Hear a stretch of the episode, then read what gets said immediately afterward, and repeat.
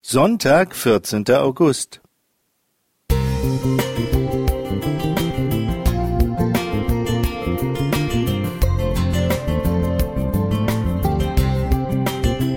Ein kleiner Lichtblick für den Tag.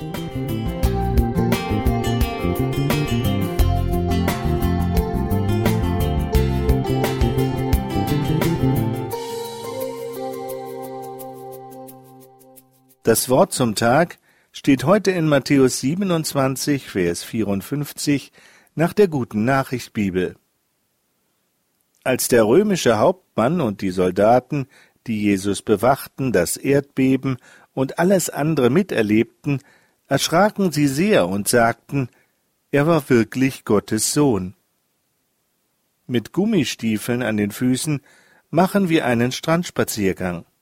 Die Wellen des Meeres rauschen mit Wucht auf den Strand.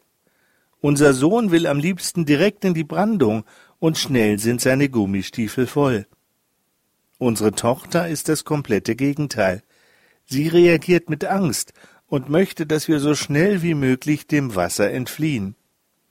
Die Fakten sind für beide gleich. Die mächtigen Wellen, die auf den Sand rauschen. Ihre Bewertung dieses Erlebnisses ist total entgegengesetzt. Unser Sohn sucht das Abenteuer in der Gischt, unsere Tochter braucht die Sicherheit des Landes. So war es auch bei der Kreuzigung Jesus. Alle sahen, was auf Golgatha passierte. Das waren die Fakten. Die Bewertung der verschiedenen Beteiligten war allerdings sehr unterschiedlich. Der Hauptmann war tief beeindruckt und überzeugt, Jesus war wirklich Gottes Sohn.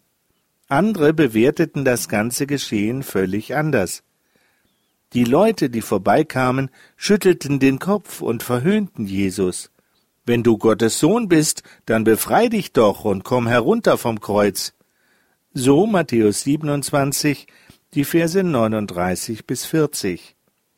Diese Spannung ist bis heute geblieben.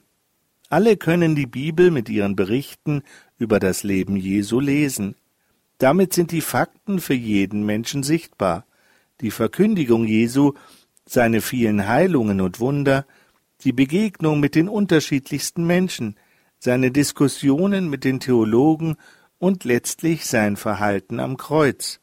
So deutlich und klar, wie uns diese Berichte vor Augen stehen, so unterschiedlich sind die Bewertungen der Person Jesu.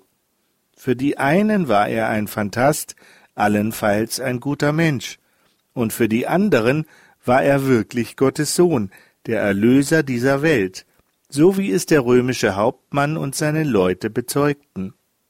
Letzten Endes ist jeder von uns aufgefordert, sich ein eigenes Bild zu machen und eine Entscheidung zu treffen, wie er zu Jesus steht. Der Hauptmann und seine Soldaten waren sich ihrer Sache sicher.